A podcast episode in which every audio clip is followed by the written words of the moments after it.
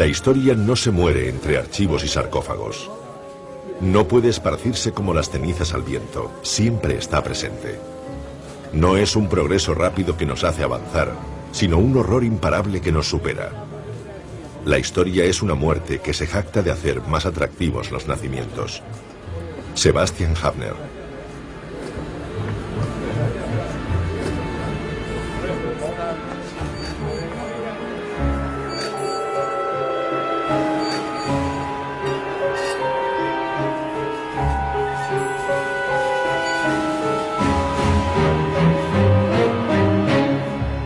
Hitler y Mussolini.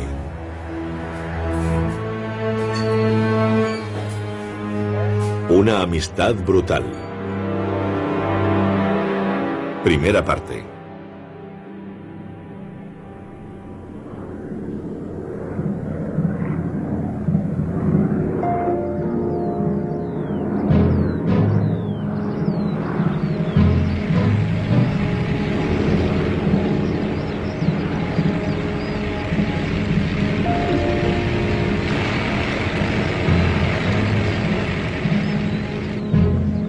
Junio de 1934. Venecia. Aeropuerto de San Nicolò al Lido.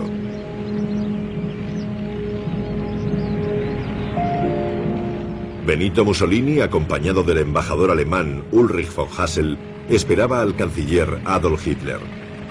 Se trataba de su primer viaje al extranjero, la consecución de un sueño. Nada más bajarse del avión, el alemán vio que estaba en desventaja. Llevaba sombrero, un impermeable ligero y unos zapatos negros de charol. Era imposible competir con la imagen imperial del uniforme italiano. Orden gris contra medallas brillantes, caricatura contra carisma.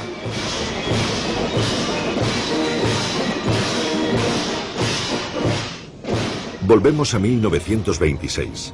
Un Hitler había escrito a la embajada italiana en Berlín pidiendo una foto autografiada del duce. Su petición fue denegada con educación, pero en el cuartel general de los nazis de Múnich, un enorme busto de Mussolini ocupa un lugar preferente. El Führer decía, para mí es un gran amigo. El duce afirmó, no me importa nada. El artista incomprendido y arquitecto frustrado se pasea por la ciudad de los lagos y de los sueños, un gran centro de la cultura humana. Una grandeza que pide humildad siempre es una incitación para las pretensiones imperialistas.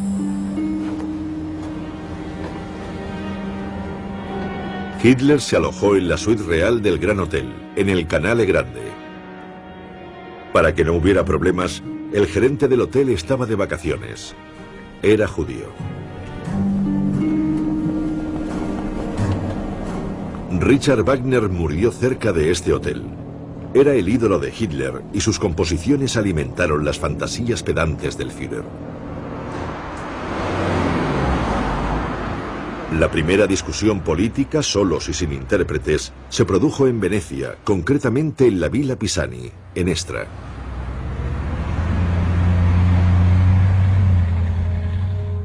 Hitler podía relajarse. Mussolini ya se había vestido de civil. Pronto se hizo evidente que ese era el único punto en el que estaban de acuerdo.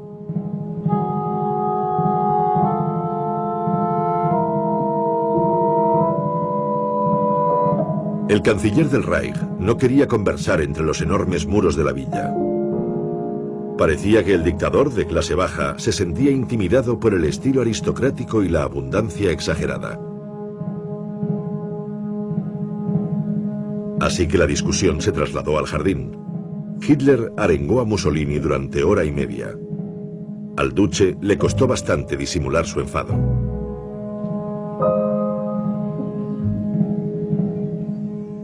El rompecabezas que querían resolver era Austria. Hitler quería la anexión, pero Mussolini, que era amigo del canciller Dollfuss, se veía como el protector de la soberanía austríaca.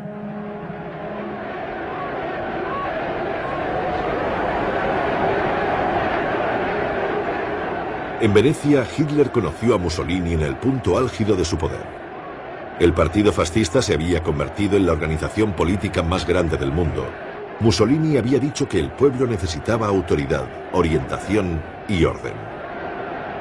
Según el duce, las masas eran felices por tener un gobierno fuerte, porque el pueblo italiano, como todas las naciones con inclinaciones estéticas, amaba las estructuras definidas y la continuidad del estilo.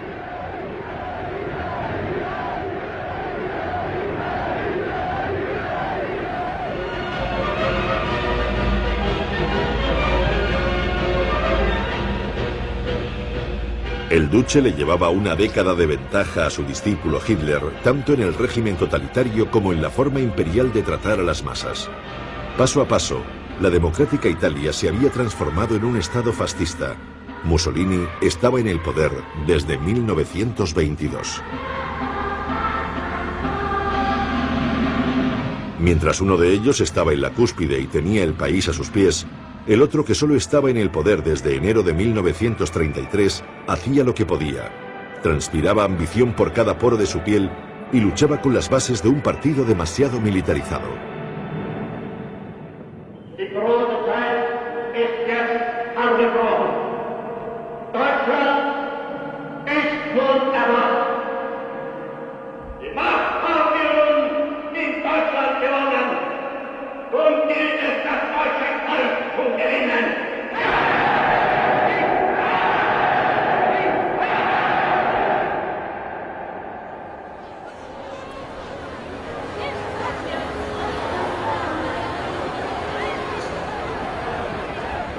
En Venecia, durante los dos días de la visita de Estado, Mussolini obsequió al canciller con un desfile de las milicias fascistas.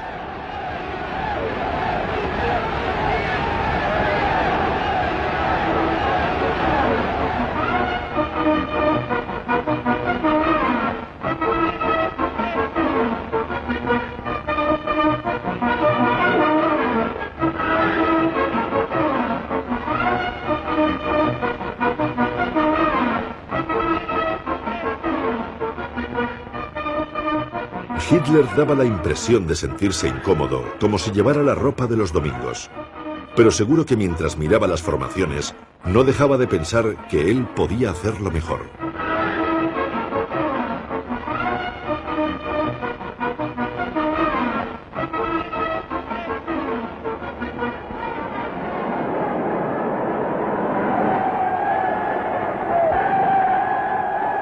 Mientras Mussolini hacía su discurso en la plaza de San Marcos ante 70.000 camisas negras traídos a Venecia con trenes especiales, a Hitler ni siquiera le dejaron estar con él en el mismo balcón.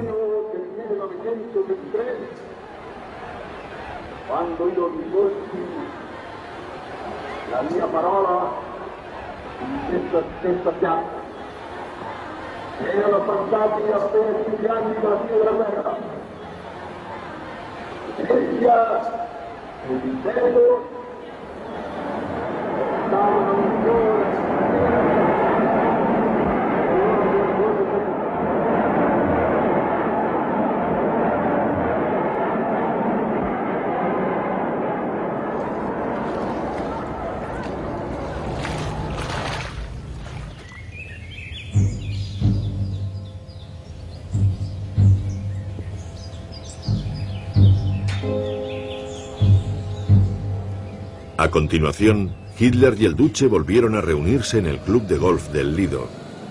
De nuevo solos, sin intérpretes, a pesar de que Mussolini no tenía mucha fluidez hablando en alemán. Elisabetta Cerutti, la esposa del embajador italiano en Alemania, contó que Hitler no dejaba de gesticular y que aquello parecía una película muda e interminable. Ambos líderes chocaban en un concepto, el obstáculo insalvable de Austria, protectorado de Mussolini y objeto de deseo de Hitler.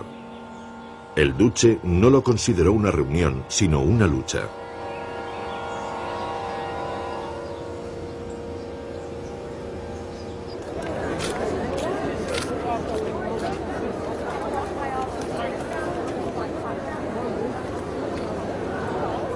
Se preparó un concierto en los jardines del Palacio de Doge con música de Verdi y Wagner.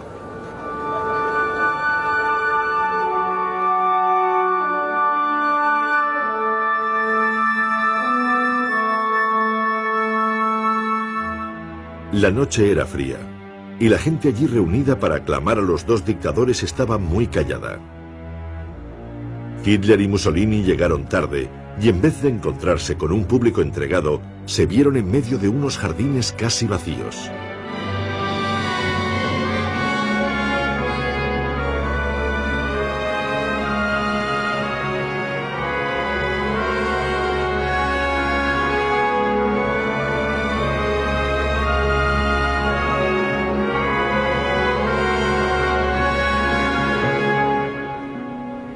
Durante aquellos días en el Gran Canal, nadie se hubiera imaginado que Hitler pronto dominaría en la relación con Mussolini, siempre teniendo en cuenta su brutal concepto de la amistad.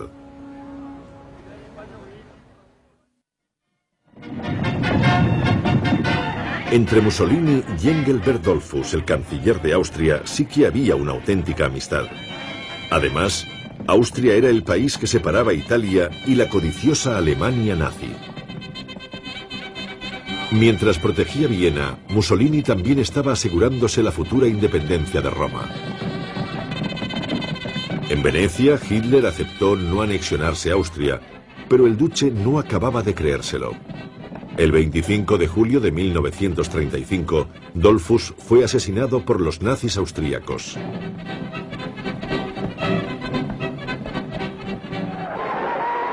Mussolini llamó asesino a Hitler. Un mes antes, tras la noche de los cuchillos largos, lo había definido como Atila. El duce vio el asesinato de Adolfus como un ataque personal.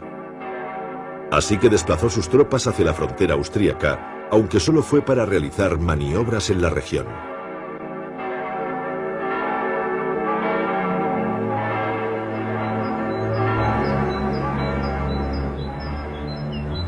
En aquel momento, el Führer estaba en Bayreuth promocionando el arte en el Festival de Wagner. Le dijo a un diplomático austríaco que él no había tenido nada que ver con lo del 25 de julio y daba su palabra de honor.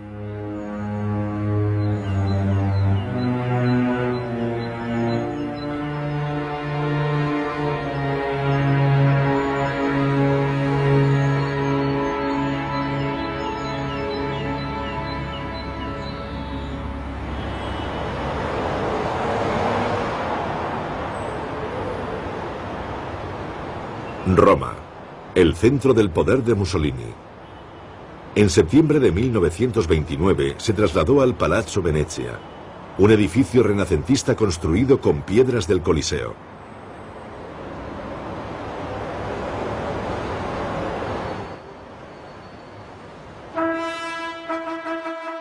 Este fue el punto álgido de una carrera marcada por la corrupción, la violencia y el asesinato.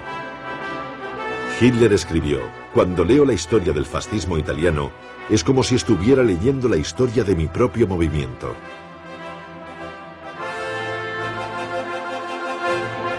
El despacho del duce medía 12 por 20 metros, una habitación vacía de dos alturas. Cada palmo de la superficie hecha en mármol era intimidatorio para las visitas. Hitler se basó en esta decoración para la Cancillería del Reich, aunque su estilo todavía fue más monumental. El Gran Consejo Fascista, el Parlamento títere de Mussolini, también se reunía en el Palazzo Venezia. No había ni debates ni votaciones, era como un ritual platónico.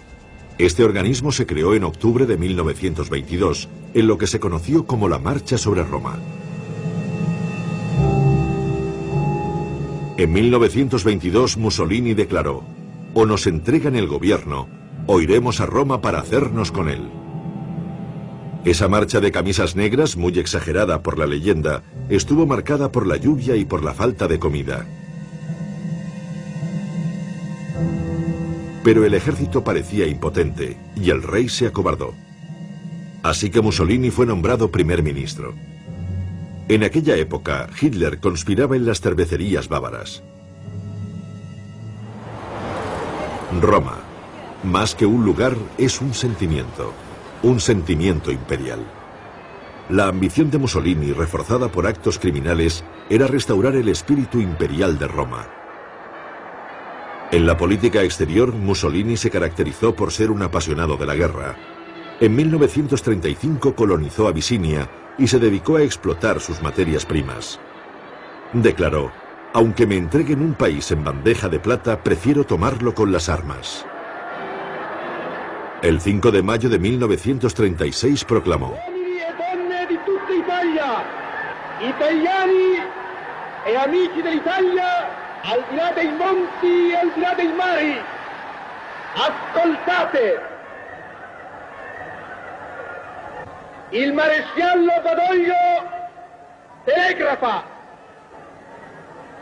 alla testa delle truppe vittoriose entrato in Addis Abeba.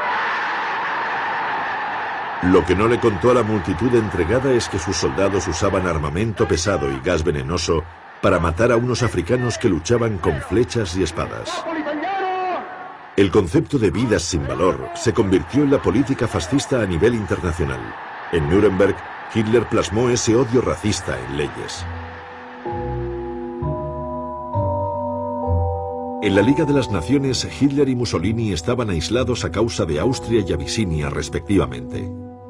Pensando en Berlín, el duce había hablado de una comunidad predestinada cada vez más fuerte. En octubre de 1936, el ministro de Exteriores más joven de Europa, Galeazzo Ciano, visitó la capital alemana. Aquí lo vemos conversando con Ribbentrop, futuro jefe de la diplomacia nazi. Ciano solo tenía 34 años y era yerno de Mussolini. Era un invitado de lujo en Berghof, la mansión de Hitler en medio de los Alpes.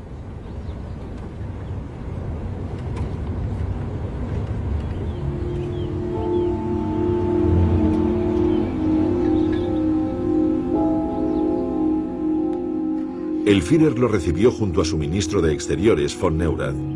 Hitler sabía que Ciano era amigo de los alemanes, así que alardeó sobre lo que consideraba cultura teutónica. En tres años, el Tercer Reich estaría listo para la guerra y en cuatro sería invencible. Cautivó a Ciano y alabó al duce.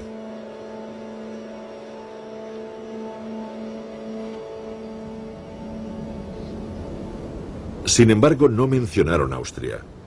Pero mientras miraba a través de los enormes ventanales del salón y de la terraza, Hitler expresó en palabras su deseo más íntimo. Desde aquí puedo ver una parte de la madre patria alemana, Salzburgo. Solo tengo que usar un telescopio. Parecía que se le rompía el corazón, pero pronto violaría la legalidad internacional.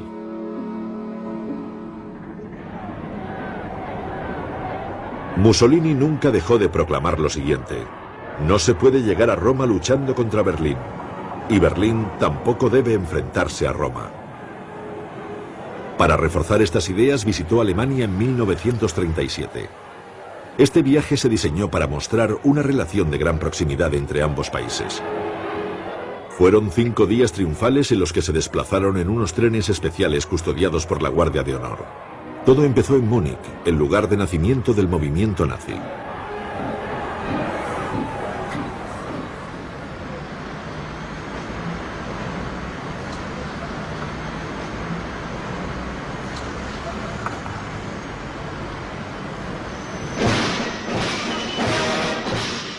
El Führer tenía la confianza por las nubes. Aunque saltaba a la vista que no era una persona fuerte, todos notaban que era un hombre de acción.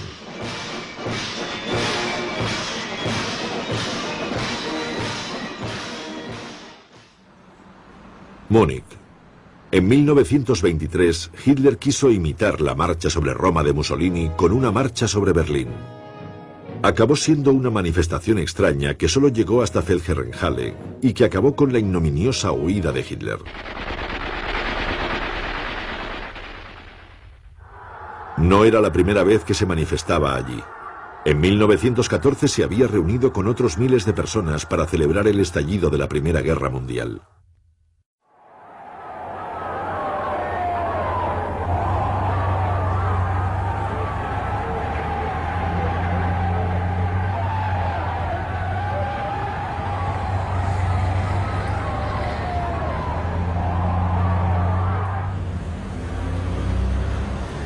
Este es el edificio de Múnich de Prinzregentenplatz, a cuyo noveno piso se mudó Hitler en 1929 junto a su sobrina Geli Raubal, la cual ambicionaba ser una gran cantante de obras wagnerianas.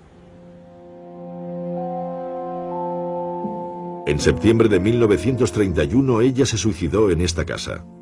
Tras unos días turbulentos en los que se planteó dejar la política, Hitler no permitió que nadie volviera a recordarle a esta mujer tan vital.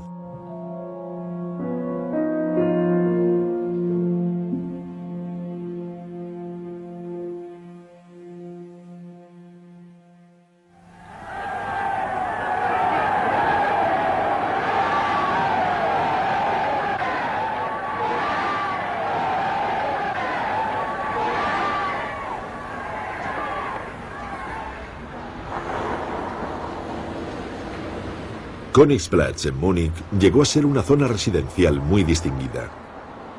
Pero con su edificio del Führer y los templos de honor, Hitler la transformó en la fría expresión del clasicismo nazi.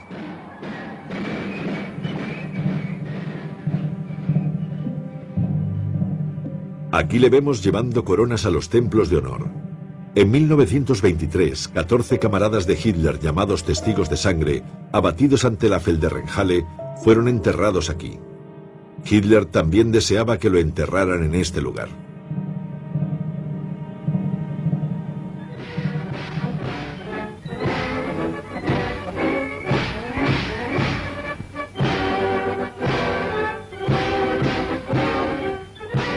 Mussolini veía con admiración el paso de la oca germano. En contra de los deseos del rey, lo introdujo en el ejército italiano como el paso romano. El duce dijo entusiasmado, el pueblo alemán es increíble. Después de esto, Hitler puede hacer lo que le dé la gana.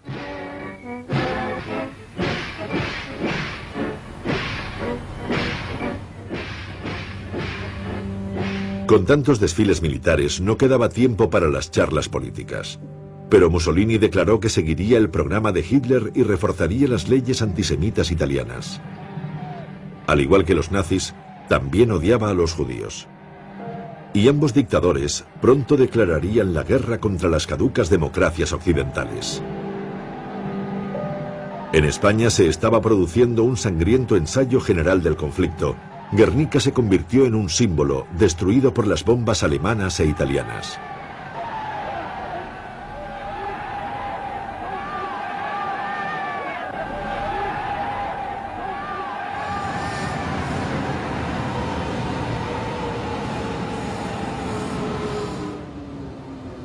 Tras una visita a Essen, el arsenal del Reich, y a unas maniobras en Mecklenburg, llegó al destino principal del viaje, Berlín. Aún se llamaba así. En el futuro sería Germania.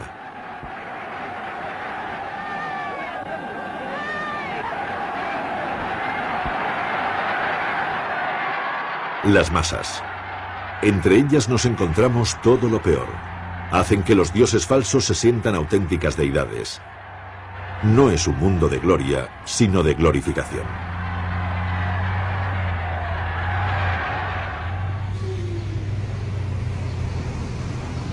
Una nación que reza a dioses falsos siempre se da cuenta de que la adulación implica subyugación, pero lo nota cuando ya es tarde. Un espectáculo en el Estadio Olímpico de Berlín, casi un millón de personas reunidas en una demostración nacional para los 115 millones de alemanes e italianos que escuchan la emisión radiofónica. Mussolini dijo admirar la unión de civiles y militares. Un triunfo del orden. Womit 15 Jahre Faschismus Italien äußerlich und geistig ein neues Gesicht gegeben haben, so hat auch eure Revolution Deutschland ein neues Gesicht gegeben.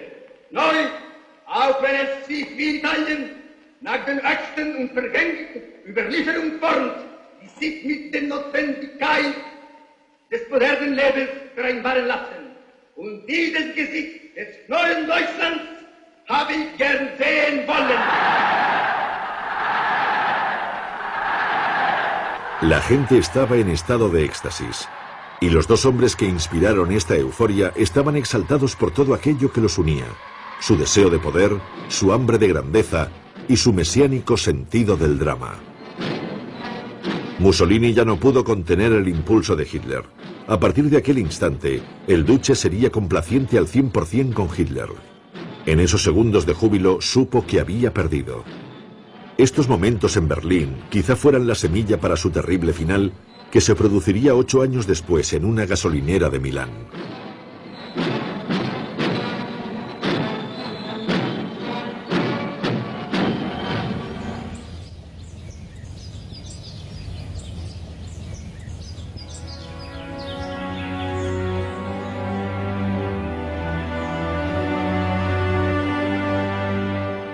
Esta es la Villa Torlonia, en Roma, la residencia privada de Mussolini desde 1929.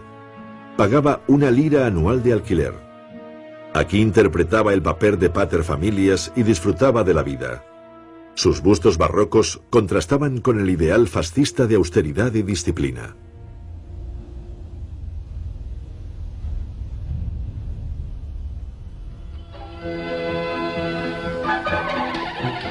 El duce montaba a caballo y jugaba al tenis. También solía nadar, boxear y hacer esgrima. Mussolini intentó sin éxito fusionarse con la naturaleza. Hitler tampoco consiguió parecer natural. Cuando el Führer salía al aire libre, caminaba desde Obersalzberg durante 600 metros y después hacía que lo recogieran en coche. La noche del 11 de marzo de 1938, las tropas de Hitler entraron en Austria. No informó al duque sobre la invasión.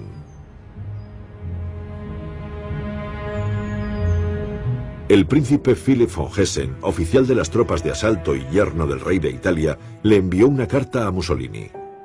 Este no tuvo más opción que aceptar los hechos consumados en el Gran Consejo Fascista. Durante la noche, el príncipe von Hessen llamó al Führer y le dijo que el duque se había tomado la noticia muy bien. Hitler estaba aliviado y le contestó, dígale a Mussolini que nunca olvidaré esto pase lo que pase. Seguiré a su lado hasta las últimas consecuencias. Hitler hizo su entrada en Austria. La primera parada se hizo en Braunau, el lugar donde nació, exactamente en esta casa.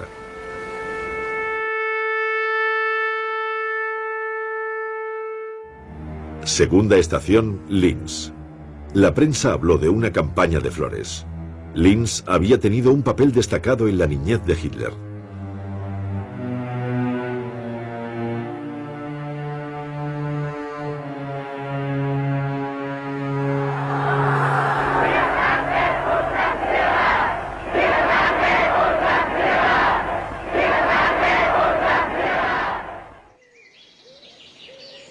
Cerca de allí, en Leonding, se encuentra la tumba de sus padres.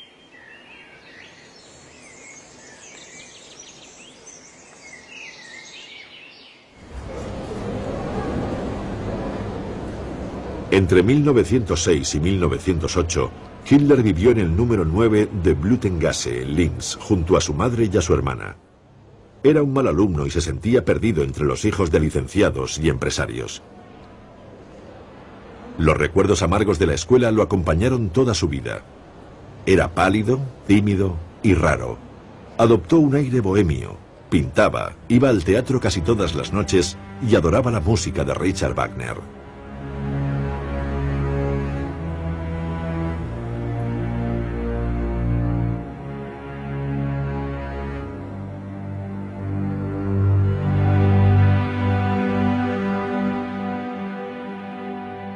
Más adelante describiría la obra Rienzi de Wagner como una experiencia de despertar político.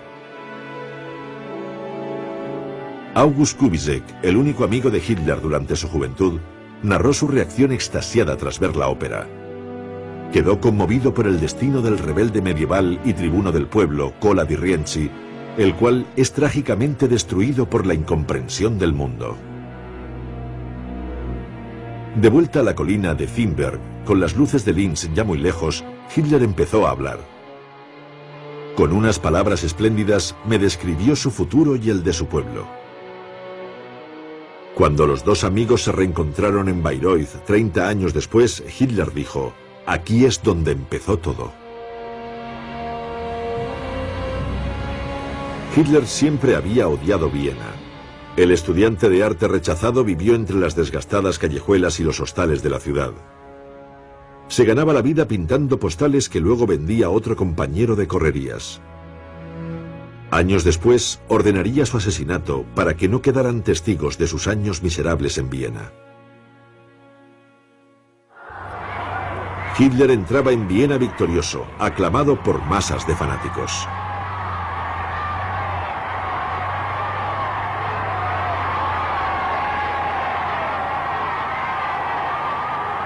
Al contrario que con Dolfus, los nazis no vieron necesario matar al canciller Schuschnigg, ya que dimitió sin ofrecer resistencia. Este fue el preludio de la terrible persecución de los judíos y de sus rivales políticos. En la Gran Alemania, las sinagogas pronto empezarían a arder. Roma, la ciudad eterna, en su ascenso y su caída, en su poder y en sus ruinas, la capital del mundo.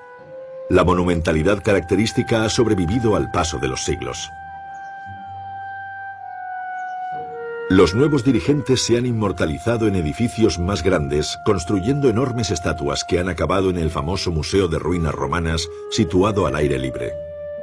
Hacia el final de su vida, Mussolini expresó un pensamiento importante. Los dictadores no tienen opción, no pueden caer poco a poco. Tienen que derrocarlos.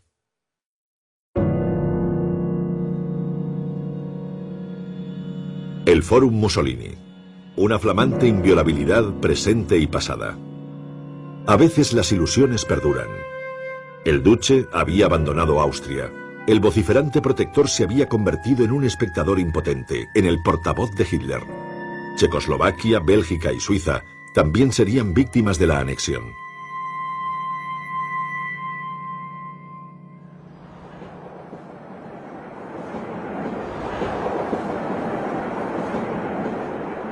La gratitud de Hitler hacia Mussolini bien valía un viaje. En 1938 se dirigió a Italia para efectuar una visita oficial. Por la ventanilla del tren observaba la zona sur del Tirol y cruzaba un territorio interminable que en ese instante era suyo. Este deleite se alimentaba por su enorme poder y por la adoración total y absoluta del pueblo.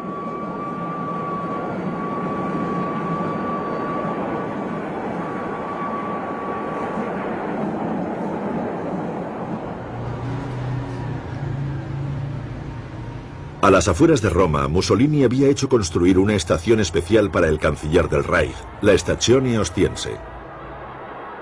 El duce diseñó un espectáculo militar a imagen y semejanza de los que había vivido en Alemania. Era el trabajo de un alumno modelo, inteligente y ambicioso.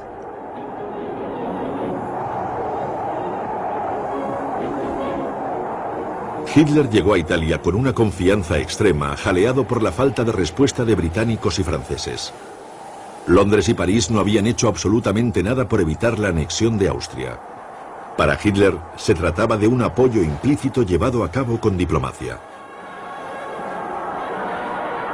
El canciller del Reich primero fue recibido por el rey de Italia y después por el primer ministro Mussolini.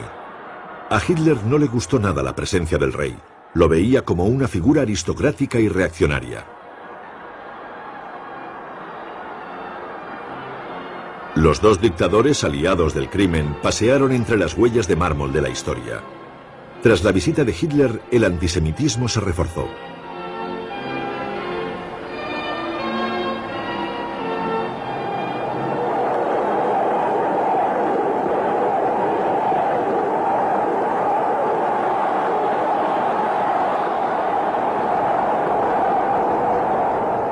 Hitler, apasionado por los coches, tuvo que recorrer la ciudad eterna en el carruaje de su majestad.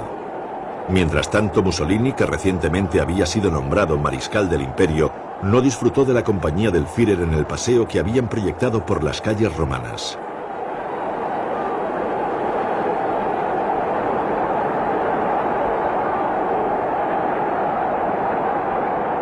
Para empeorar las cosas, el canciller del Reich fue alojado en el Quirinale, el palacio del rey. Solo el entusiasmo de las masas maquilló lo más terrible para él, el protocolo real.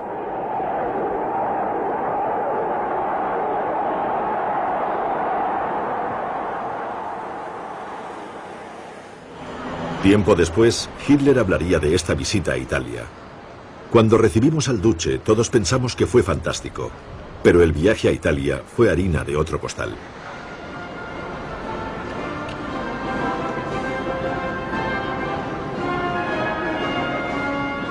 En el palacio nadie llevaba camisas negras. Los chambelanes le hacían reverencias, no se veían saludos romanos, ni se escuchaba el Heil Hitler. El canciller del Reich dijo que el rey era un enano venenoso y tocanarices, y el rey Víctor Manuel veía a Hitler como un degenerado que usaba colorete para maquillar su palidez. El monarca y el Führer. Ninguno de los dos quería ser menos que el otro. Un sistema especial de señales aseguraba que Hitler y Víctor Emanuel llegaran a los pies de las escaleras de manera simultánea.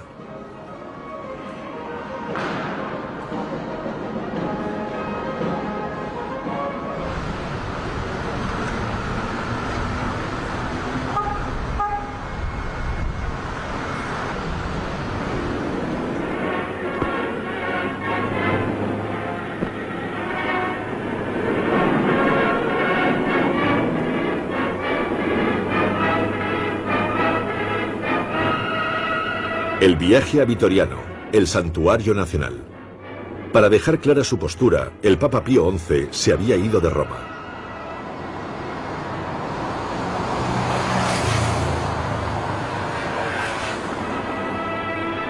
Durante la visita de Estado solo se escuchaban buenas palabras, profunda amistad, intereses vitales, enormes progresos, derechos duraderos. Y las masas aplaudían como si se estuviera hablando de ellos. Pero la guerra calentaba motores y aquello solamente era patriotismo.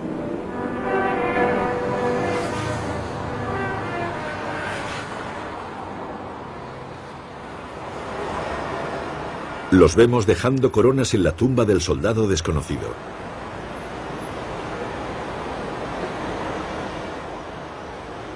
Cumbre italo-alemana, mayo de 1938.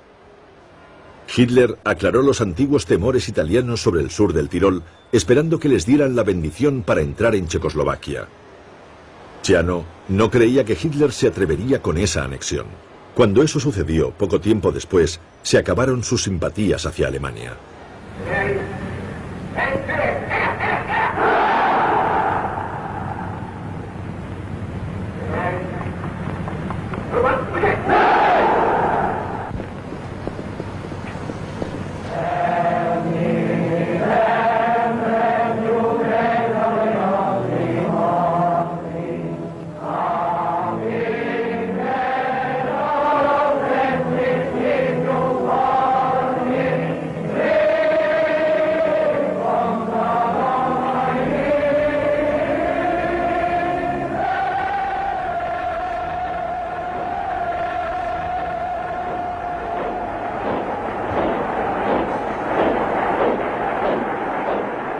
Con orgullo, el duce presentó su gigantesco ejército. Muchas de las armas no eran de verdad. Además, adoptó el paso de la oca alemán llamándolo paso romano. Para el rey era un horror estético.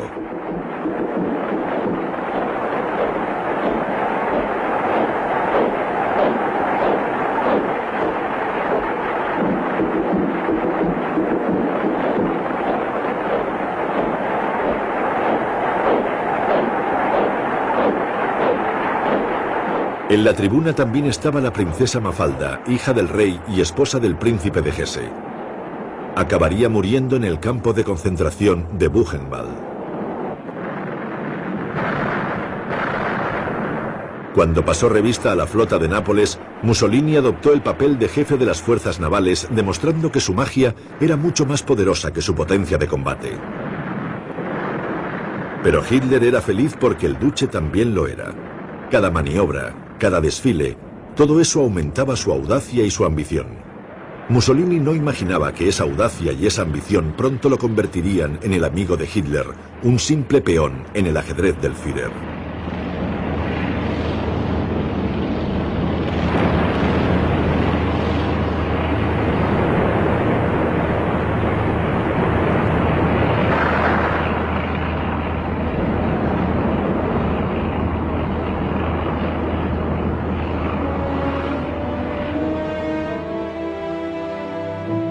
Por la noche fue a la ópera y a un banquete en el Palazzo Reale. La experiencia de Venecia volvía a repetirse. Tampoco llevaba la ropa adecuada. Los invitados venían de uniforme y él llevaba traje. Por lo menos estaban en un marco incomparable, la bahía de Nápoles.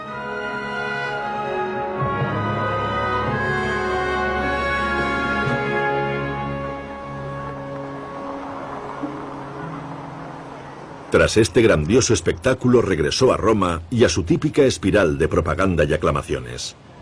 Hitler no cabía en sí de gozo.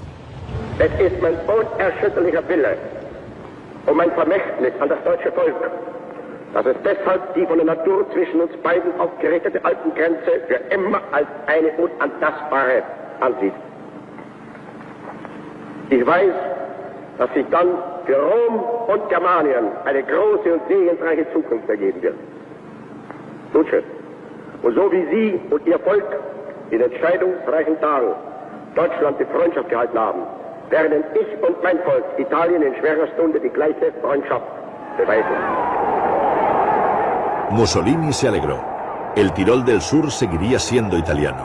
Por una vez Hitler hacía una concesión, pero sería la última.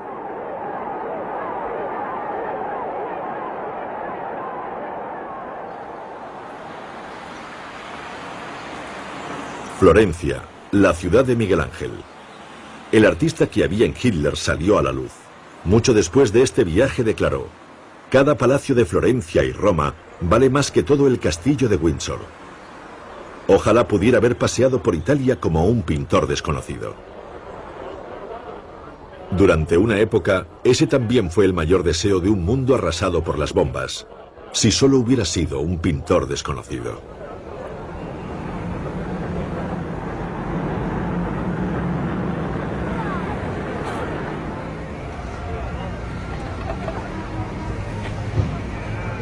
El Führer quedó muy conmovido por Florencia, la ciudad más bonita del mundo. Y por fin, sin el rey presente, el monarca se había quedado en Roma.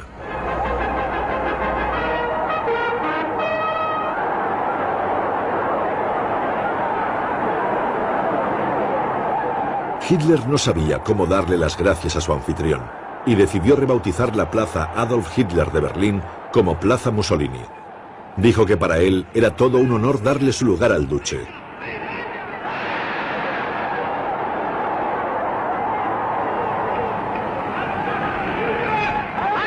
Pero no hablaba de su lugar en la historia.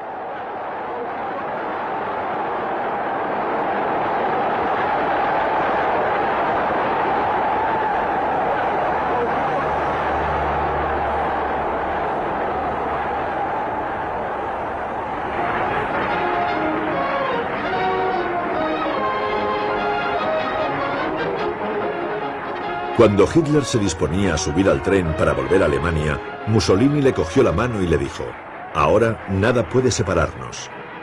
Volverían a verse pocos meses después.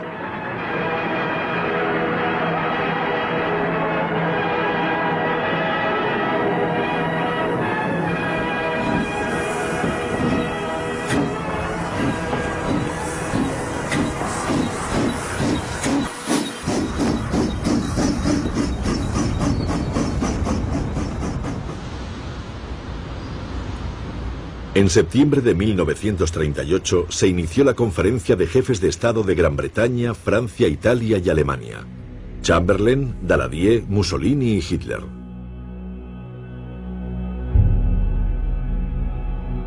Era el último intento para conservar la paz. Mentalmente Hitler ya tenía un pie en Sudetenland y el otro en Francia. Le dijo a Mussolini, o la conferencia es un éxito o habrá una solución armada. Ignoró la legalidad internacional y Checoslovaquia no fue invitada. Lógicamente, Hitler y Mussolini se comportaron ante los otros líderes, pero su actitud respecto a las democracias occidentales no era un secreto para nadie.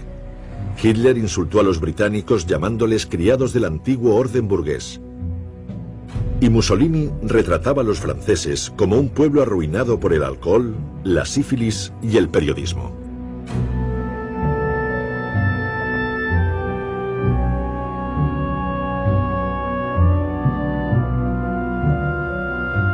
La conferencia fue un éxito, pero a Hitler no le gustó demasiado. Checoslovaquia, la última democracia burguesa de Europa Central, fue sacrificada por un tratado de paz que nunca se cumplió. Hitler no quería que le regalaran Sudetenland. Él deseaba la guerra.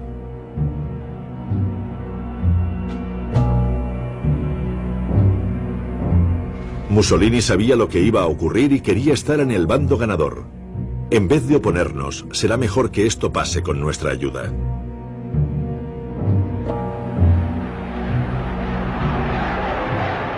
En sus capitales, Mussolini y Hitler fueron recibidos como héroes por traer la paz. Lo mismo pasó con Chamberlain en Londres y con Daladier en París. Mussolini estaba convencido de que regalar Sudetenland a los alemanes preservaría la paz. Pero Hitler sentía que le habían robado el triunfo del conquistador. Llevaba muchos años criticando a la gente que se alegraba por la paz. Él creía en soluciones más drásticas. El prestigio de Mussolini estaba en su punto máximo, pero pocos meses después, la traición de Hitler al Tratado de Paz se hizo evidente. A principios de 1939 marchó sobre Praga. El mundo se acercaba a una nueva era en la que Hitler seguía sus propias reglas. La guerra.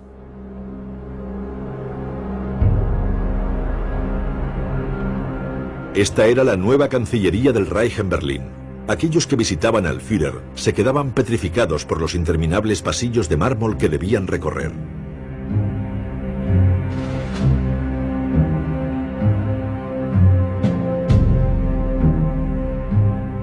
En mayo de 1939 los ministros de Exteriores Ribbentrop y Chiano firmaron el llamado Pacto de Acero, en un principio bautizado como Pacto de Sangre.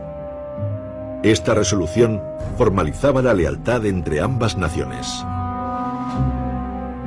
Por ello, Italia se convirtió en un vasallo del Tercer Reich. Hablamos de un pacto de apoyo militar que no distinguía entre la defensa y el ataque. A partir de entonces, Mussolini iría de la mano de Hitler hasta el final, tal como había declarado con mucho entusiasmo. Seguramente en aquel momento no pensaba que las cosas acabarían tan mal para él.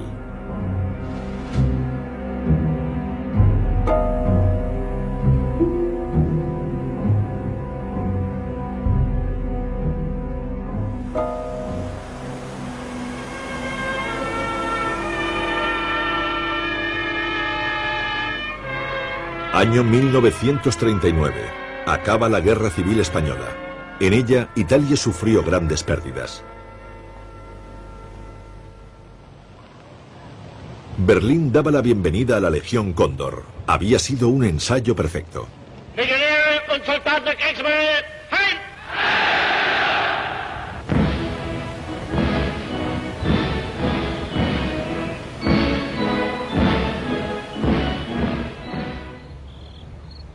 Roma, Chiano le dijo al duce que no le gustaba nada el pacto de acero. Pero ya era tarde.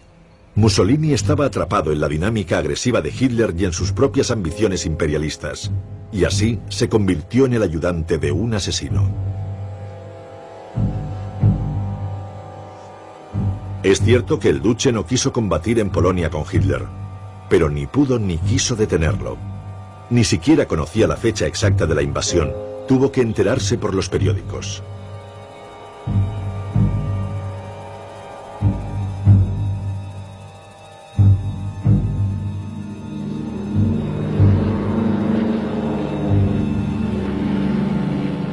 Con la invasión de Polonia, Hitler había descubierto todas sus cartas.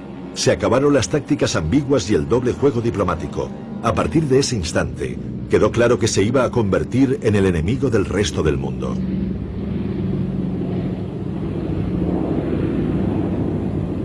Hitler dijo, he enviado mis escuadrones de la muerte al frente oriental y les he ordenado que maten sin contemplaciones a todos los polacos, hombres, mujeres y niños. El crimen del milenio iba a empezar.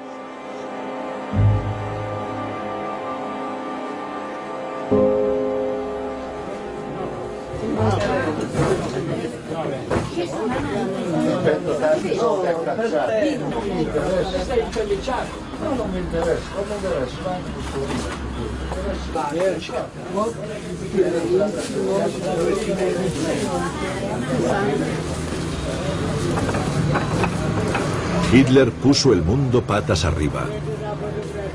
Y nuestro planeta cambió completamente a partir de aquellos días. El final de todo este episodio sería cruel y atroz, y Mussolini seguiría a Hitler hasta el final. La historia es igual a la memoria. Su valor depende de la forma en que la conservemos.